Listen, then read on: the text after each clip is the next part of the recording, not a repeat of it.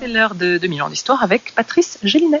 Bonjour, aujourd'hui le plus grand scandale de l'histoire politique des États-Unis, l'affaire du Watergate.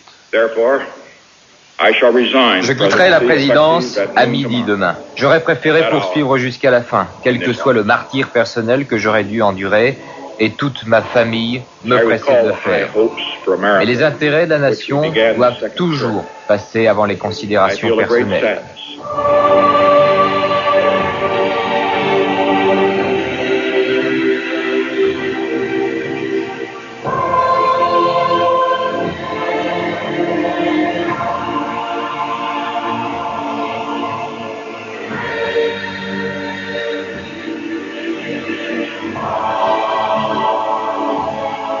2000 ans d'histoire.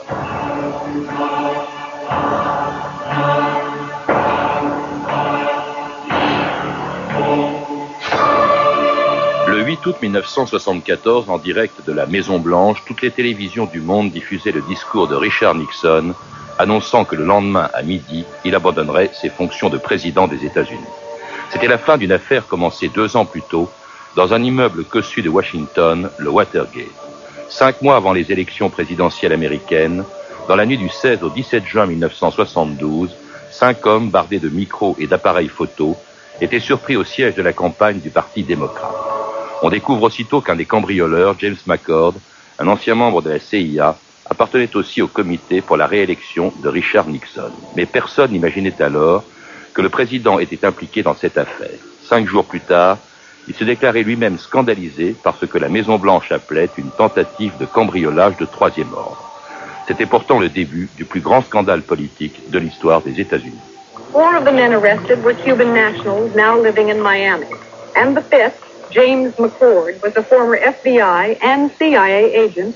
Presidential Press Secretary Ron Ziegler today called the incident a third-rate burglary and nothing the president would be concerned with. I was appalled at this senseless, illegal action.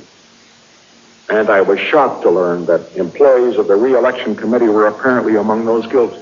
André Caspi, bonjour. Bonjour. historien spécialiste de l'histoire des États-Unis. Alors, on vient d'entendre Nixon, quelques heures à peine après le cambriolage du Watergate, se dire choqué qu'un employé du comité pour sa réélection soit mêlé à ce cambriolage, ce cambriolage qui provoquera sa chute deux ans plus tard. Alors aujourd'hui, on connaît évidemment la fin de l'histoire, mais on oublie qu'elle a mis des mois à devenir une affaire d'État. Au début, personne n'a cru que la Maison-Blanche était mêlée à cette espèce de, cambriolage. Et on aurait continué à le croire s'il n'y avait eu l'entêtement de deux journalistes du Washington Post, Bob Woodward et Carl Bernstein. Car ces deux journalistes se demandent ce que peut bien cacher l'effraction qui est commise dans le quartier général du Parti démocrate. Et à force d'enquêter, petit à petit, ils trouvent des choses qui sont étonnantes. Ils trouvent, ils relèvent des liens entre les cambrioleurs et puis le comité de réélection du président. Deux personnages notamment bizarres, Gordon Liddy et James Hunt, qui étaient qui n'étaient pas dans l'immeuble, mais qui surveillaient le cambriolage et qui étaient impliqués, qui l'avaient même organisé. C'est-à-dire qu'en fait, petit à petit, euh, les journalistes remontent à la source même de ce cambriolage et ils se demandent jusqu'où il faut aller, c'est-à-dire est-ce que c'est simplement dans l'entourage immédiat du président Nixon que l'on a ordonné la pénétration dans les locaux du Parti démocrate? Est-ce qu'il faut aller encore plus haut? C'est-à-dire est-ce que le président Nixon lui-même est impliqué? Et qu'allait-on faire dans ce quartier général du Parti démocrate? Qu'allait-on chercher?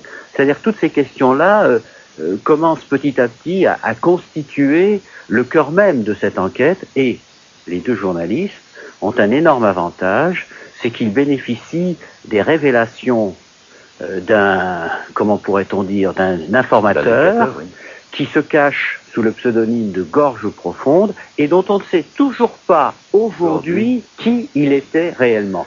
Alors André Caspi, cela dit au début, les cambrioleurs, le, ceux qui ont organisé le cambriolage, euh, Lydie et James Hunt, ne parlent pas, euh, ne révèlent pas notamment leur lien avec ce qu'on a appelé les hommes du président, c'est-à-dire l'entourage le plus proche de Nixon, hein, John Ehrlichman, Bob Aldeman et John Dean, qui était son conseiller juridique, et personne ne s'intéresse tellement, à part le Washington Post, à cette affaire, qui n'empêche pas Nixon d'être triomphalement réélu le 7 novembre 1972, autrement dit, un an et demi avant sa chute, il est extraordinairement populaire, ce qu'on a oublié. Oui, c'est-à-dire que ce que l'on oublie, c'est que Richard Nixon a été élu une première fois en 1968 dans des conditions un peu difficiles parce qu'il y avait trois candidats qui euh, faisaient la course à la Maison Blanche. Et du coup, cela voulait dire que le troisième candidat prenait des voix aux deux principaux, dont Richard Nixon. Richard Nixon a été élu parce que les Américains en 1968 en avaient assez de l'administration de Lyndon Johnson et espéraient, grâce à Nixon, qu'il trouverait une solution pour sortir du Vietnam. Mais en 1972, la situation est complètement différente. L'adversaire politique de Richard Nixon, c'est George McGovern. C'est un démocrate plutôt marqué à gauche, euh, isolationniste, qui combat l'engagement des Américains au Vietnam, certes, mais qui milite pour que les États-Unis se replient sur eux-mêmes. Et il est trop à gauche pour pouvoir rassembler une majorité, ce qui fait que Nixon euh, détient à ce moment-là le record, si l'on peut dire, des voix qu'il a jamais obtenues, et il est élu réélu triomphalement. Vous avez tout à fait raison de le dire. il est élu donc triomphalement en novembre 72, et mais début 1973, euh, deux mauvaises nouvelles. D'abord, le Sénat crée une commission d'enquête sur cette affaire du Watergate, qui est euh, présidée par le, sénateur Erwin, et puis surtout, tout dépend du silence des cambrioleurs du Watergate, qui passent à ce moment-là en justice, dont le procès commence, et c'est à ce moment-là donc début 73, que John Dean annonce à Nixon que James Hunt, donc l'organisateur du cambriolage, veut faire payer son silence. Écoutez cette archive extraordinaire, elle fait partie des fameux enregistrements que fait faire Nixon quand il reçoit un visiteur dans son bureau ovale. Mais à l'époque, tout le monde ignorait l'existence de ces bandes d'enregistrement. Ce jour-là, donc, John Dean annonçait à Nixon que la Maison Blanche était victime d'un chantage. We have a cancer within close to the presidency that's growing. Nous avons une tumeur chez nous, non loin de la présidence, qui grandit. Elle grandit de jour en jour et il n'y a aucune garantie qu'elle n'explosera pas.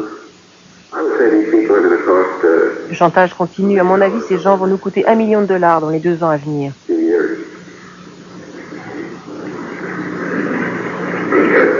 Nixon répond. On pourrait les trouver.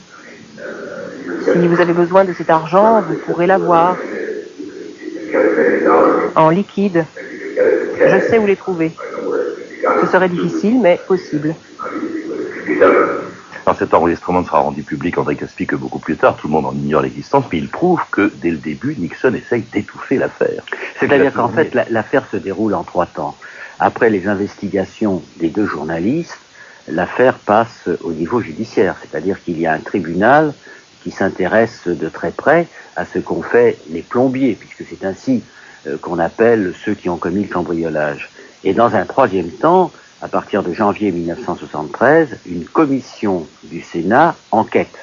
Elle n'a pas euh, de pouvoir judiciaire, mais du fait même qu'elle enquête et du fait même que ces enquêtes sont publiques, elles sont diffusées par la télévision, euh, tout cela donne à l'affaire une dimension politique considérable. Et cela explique les inquiétudes que l'on peut ressentir dans l'entourage de Nixon et aussi le fait que Nixon et John Dean estiment le coût de la contre-campagne qu'ils jugent indispensable, c'est-à-dire qu'il faudra dépenser un million de dollars pour euh, faire diffuser des nouvelles qui disculperont le président, il faudra sans doute engager des avocats, il faudra en somme faire une campagne de relations publiques.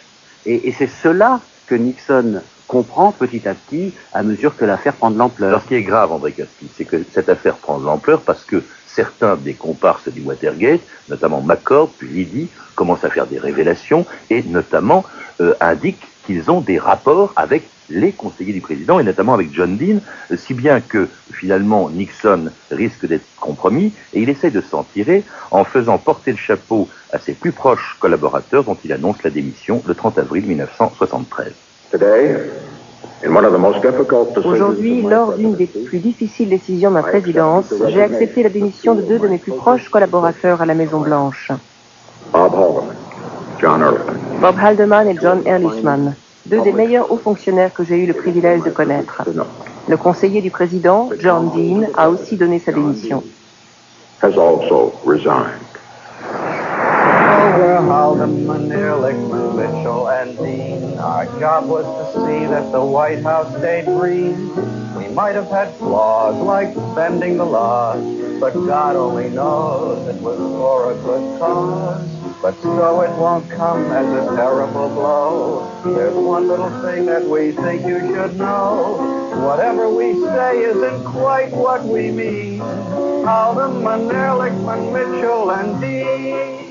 Alors en, en avril 73, quand, quand, il essaye de se débarrasser comme ça de ses plus proches conseillers, euh, il va faire exactement le contraire de ce qu'il souhaitait. Il va pas se protéger puisqu'ils vont immédiatement aller parler euh, à la commission Erwin. Oui, mais c'est-à-dire qu'il faut tenir compte de deux faits. Premièrement, ces deux conseillers étaient très impopulaires. On considérait en effet qu'ils constituaient un véritable... et et Aldeman constituaient un véritable mur de protection. Lorsque l'on voulait s'adresser à Nixon, il fallait passer par leur intermédiaire. Beaucoup de conseillers de Nixon n'avaient pas accès au président. Et, même, euh, il est arrivé une fois où certains conseillers se plaignaient auprès de Nixon de ne pas pouvoir lui parler, de ne pas pouvoir le voir. Et Nixon répondait, si vous voulez me voir, regardez la télévision. Ce qui veut dire qu'en fait, Haldeman et Ehrlichman sont considérés comme de véritables intermédiaires insupportables. Ils font l'effet de fusibles. C'est ça le deuxième aspect. C'est-à-dire qu'il les fait démissionner parce que comme cela, il leur attribue la responsabilité. C'est eux qui l'ont fait, c'est pas moi. Et si c'est eux qui l'ont fait et pas moi, moi je suis innocent et à partir du moment où ils s'en vont, cela veut dire que l'on remet euh, les cartes sur la table, que l'on remet en somme un bilan qui est parfaitement clair et que l'on peut continuer à gouverner. Alors le problème surtout, euh, André Caspis, ça va être le troisième, celui dont on n'a pas parlé, mais qui est parti en même temps qu'eux, c'est John Dean, dont les révélations à la commission d'enquête sénatoriale vont provoquer un coup de tonnerre. The committee will come to order, and council will call the first Thank witness. Mr. John W. Dean III. L'entretien entre le président Haldeman Ehrlichman et moi-même m'a terriblement déçu. Il était clair que la Maison-Blanche allait persister à étouffer l'affaire.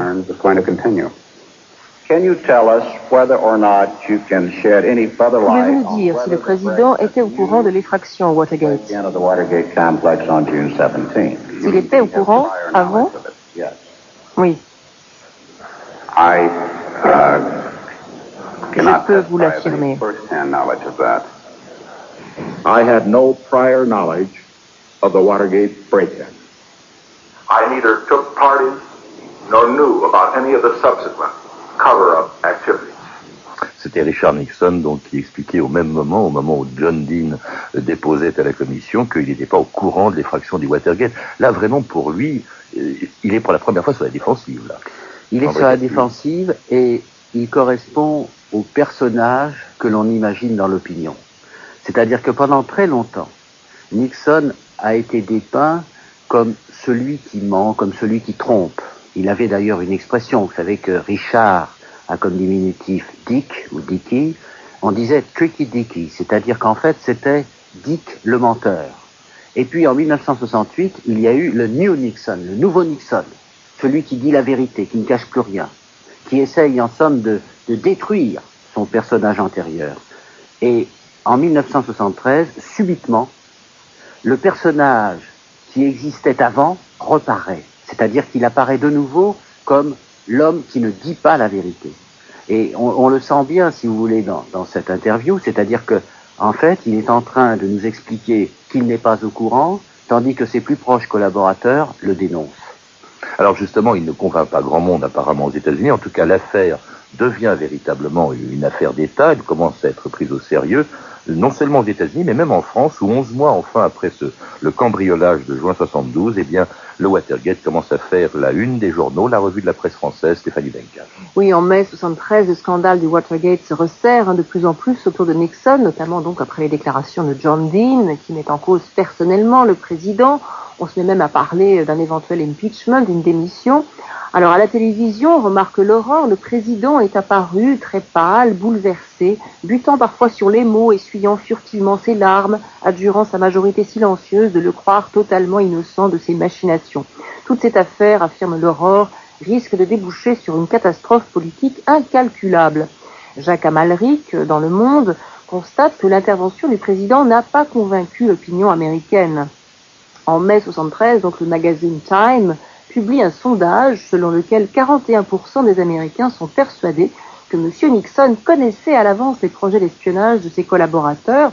Et pire, 58% sont d'avis que leur président ment lorsqu'il affirme n'avoir pas été au courant des efforts faits pour étouffer le scandale. Alors à gauche, la presse française porte un jugement sévère sur Nixon et au-delà même sur les États-Unis.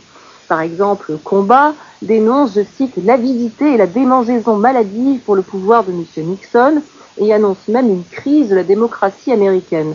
Moins surprenant, l'humanité euh, dénonce, je cite, la conception fascisante de Nixon du pouvoir et il affirme, l'humanité affirme, l'affaire du Watergate est révélatrice de mœurs politiques foncièrement antidémocratiques. Alors à droite, en revanche, le Figaro continue de croire à l'innocence de Nixon. La campagne actuelle contre M. Nixon est loin d'être inspirée seulement par le brûlant amour de la vérité et de l'honnêteté, affirme Thierry Monnier.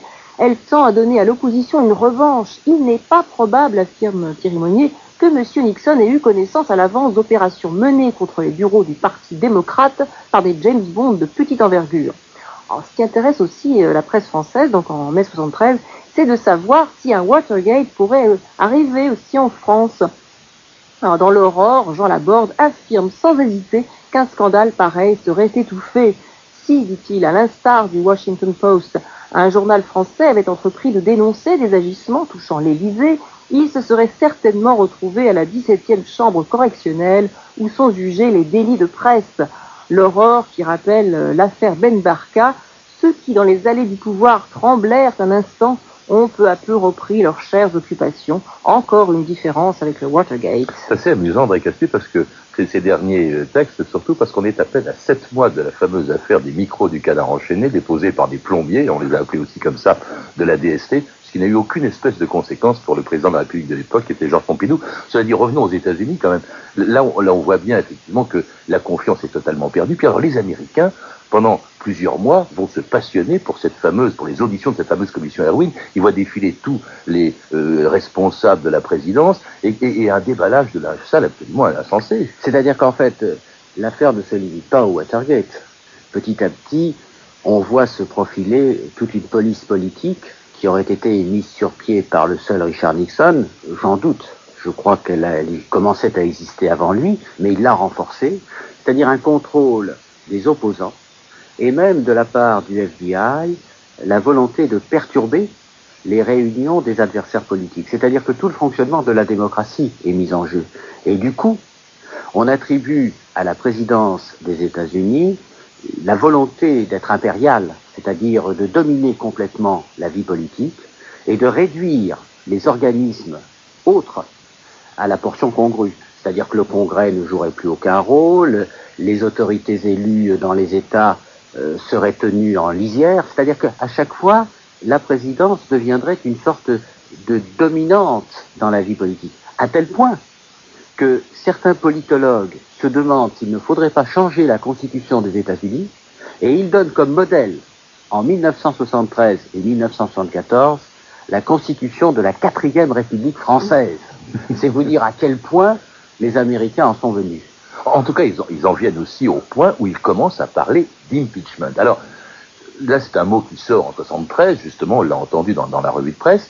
Euh, c'est une procédure que même les Américains ignorent parce qu'on s'en est pratiquement jamais servi, André Caspi. On s'en est servi contre le président des États-Unis en 1868. Alors, il faut dire Andrew que Johnson, beaucoup de présidents euh, ont échappé à ce genre d'affaires. L'impeachment était prévu dans la Constitution des États-Unis. C'est une procédure par laquelle le Congrès met en accusation le président, exactement c'est la Chambre des représentants, et le Sénat, une fois que la mise en accusation est votée, c'est le Sénat qui juge le président, et si la majorité des deux tiers des sénateurs estime que le président est coupable, il peut être destitué. Voilà ce que c'est que la procédure d'impeachment, qui d'ailleurs, entre parenthèses, n'est pas limitée au président, mais touche aussi les juges à la Cour suprême et les membres du cabinet. Alors là où, elle devient inévitable, c'est que brusquement, dans les révélations qui sont faites à la commission Harwin, euh, il y a Dean, puis un fonctionnaire de la Maison-Blanche qui révèle que des bandes d'enregistrement, l'une, on l'a entendu tout à l'heure,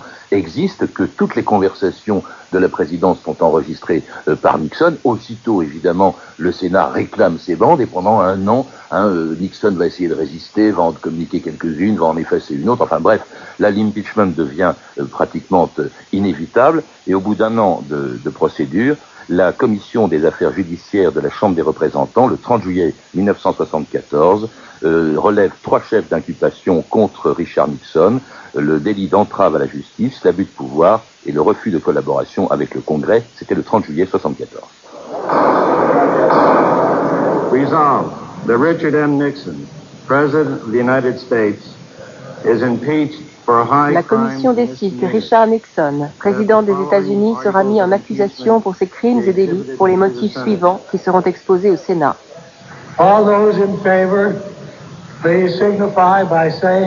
Que tous ceux qui sont favorables disent aye. Aye. Mr. Brooks. Aye. Mr. Butler. Aye. C'était donc la commission euh, des affaires judiciaires de la Chambre des représentants le 30 juillet 1974. On est à quelques jours de la, du départ de, Richard Nixon. Ce qui est curieux, c'est que dans ces chefs d'inculpation, on n'accuse pas Nixon d'être mêlé à l'affaire du Watergate, mais d'avoir surtout tenté de l'étouffer. C'est oui, c'est-à-dire qu'on l'accuse d'obstruction à la justice. Mm.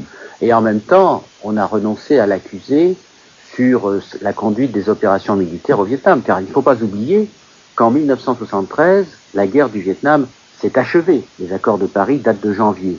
Il y a encore beaucoup d'interrogations sur la manière dont la guerre a été menée, et en particulier sur les bombardements que les Américains ont, commandés et ont, opérés sur le Cambodge, c'est-à-dire dans quelle mesure Nixon a dissimulé ou cela. Tout cela, en somme, constitue véritablement une interrogation sur les pratiques politiques de la présidence. En tout cas, une fois que l'inculpation est notifiée par la Chambre des représentants, elle doit passer devant le Sénat. Plutôt que d'être traduit en justice, Nixon, euh, poussé par son entourage, finit par renoncer à ses fonctions. Il annonce qu'il partira de la Maison Blanche le 8 août 1974 et le lendemain, il fait ses adieux au personnel de la Maison Blanche. Ce sont ses derniers mots de président des États-Unis. Quand on perd une élection, quand on essuie une défaite, on croit que c'est la fin de tout.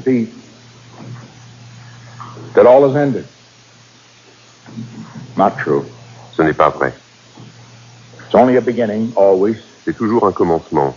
Cette idée doit toujours nous soutenir, car la grandeur ne vient pas quand tout va bien, mais quand on est mis à l'épreuve.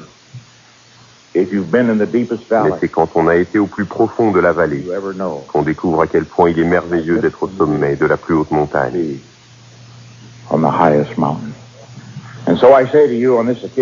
Je vous le dis donc en cette occasion. Nous partons. Nous voulons que vous soyez fiers de ce que vous avez fait. Merci beaucoup.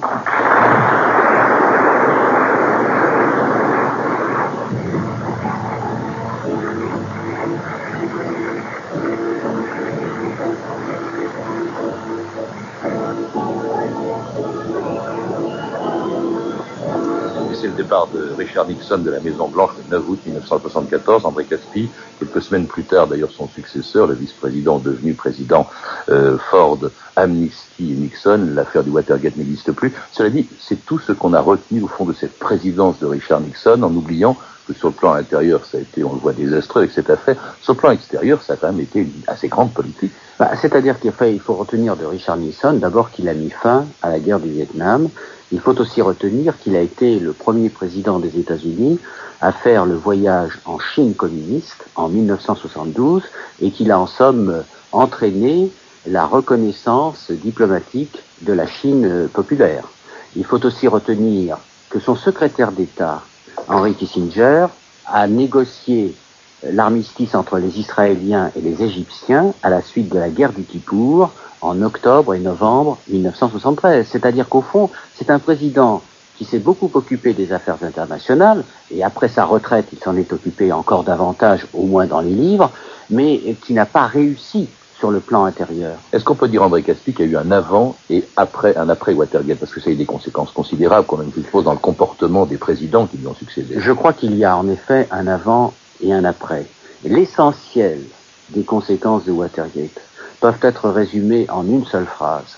Désormais, le président ne peut pas mentir. Un homme politique euh, est toujours tenté d'arranger la réalité euh, suivant ses besoins, mais là, il a été prouvé par A plus B que l'opinion américaine ne supporte pas le mensonge. Et ce qui est vrai pour Nixon sera vrai pour les autres. C'est la raison pour laquelle Ronald Reagan a été accusé de mener des négociations secrètes avec l'Iran, c'est ce qu'on appelle l'Iran Gate. C'est aussi la raison pour laquelle Bill Clinton a été accusé euh, d'avoir caché ses relations avec Monica Lewinsky, on appelle ça le Lewinsky Gate. C'est-à-dire qu'au fond, Monica Gate. Mais en fait, tout cela, si vous voulez, à partir du moment où on ajoute Gate, cela veut dire qu'il y a eu mensonge. Merci André Caspi de nous avoir rappelé donc cette histoire qui s'est produite il y a 30 ans, que vous avez d'ailleurs raconté dans un livre sur le Watergate qui a été publié il y a quelques années chez Complex. Mais vous venez beaucoup plus récemment de publier un livre passionnant, j'aimerais bien que vous veniez nous en parler un jour, La peine de mort aux États-Unis, un livre qui vient d'être publié chez Plomb.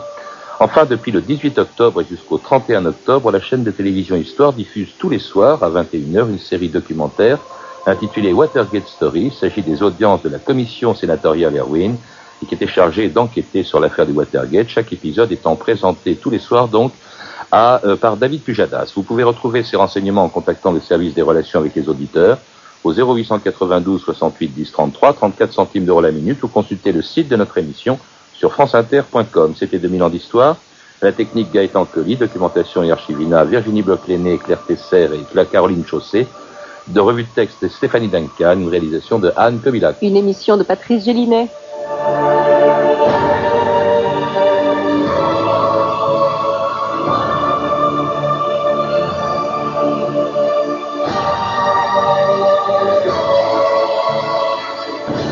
Le programme de la semaine prochaine, lundi, l'histoire de la génération de Français qui sont nés après la Deuxième Guerre mondiale, les baby boomers, avec Jean-François Sirinelli. Mardi, un protagoniste capital, mais peu connu de l'affaire Dreyfus, Bernard Lazare, mort il y a 100 ans. Mercredi, quand Moïse sortait son peuple d'Égypte avec Marek Alter. Jeudi, le cardinal de Richelieu. Enfin, vendredi, une géopolitique de l'eau avec Yves Lacoste. Bonne fin de semaine à tous et à lundi, il est 14h30. Et je vous laisse en compagnie de Chris. Merci Patrice Gélinet.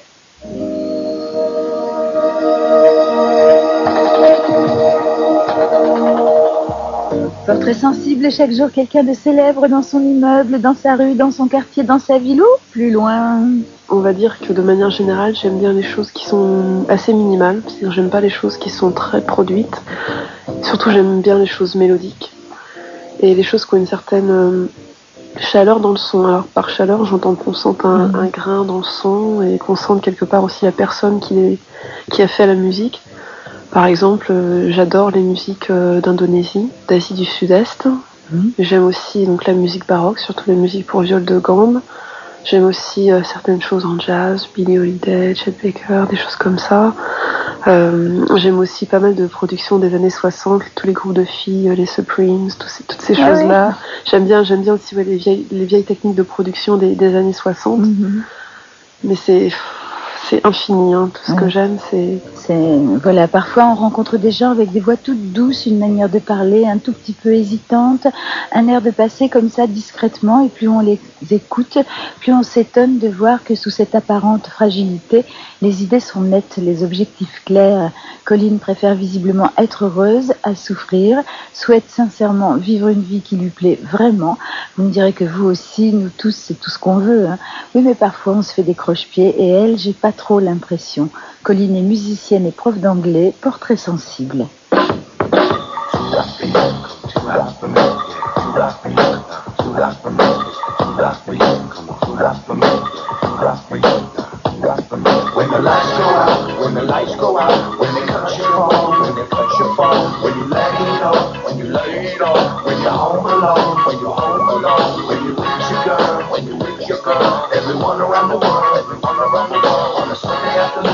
afternoon, on a Sunday afternoon, when you're with your crew, it happens. Come over here, girl, whip it out and show the world, ain't the time for lying with your mocha swirl. Everybody gangsta, everybody bloody gripping. I'ma tell the truth if you take the time to listen. But then again, let's make it hot, guys. Let's make it nice, what? And leave a scar now. I said merrily, merrily, merrily. Not one, but merrily, rarely, rarely. Get to. When the lights go out, when the lights go out, when they cut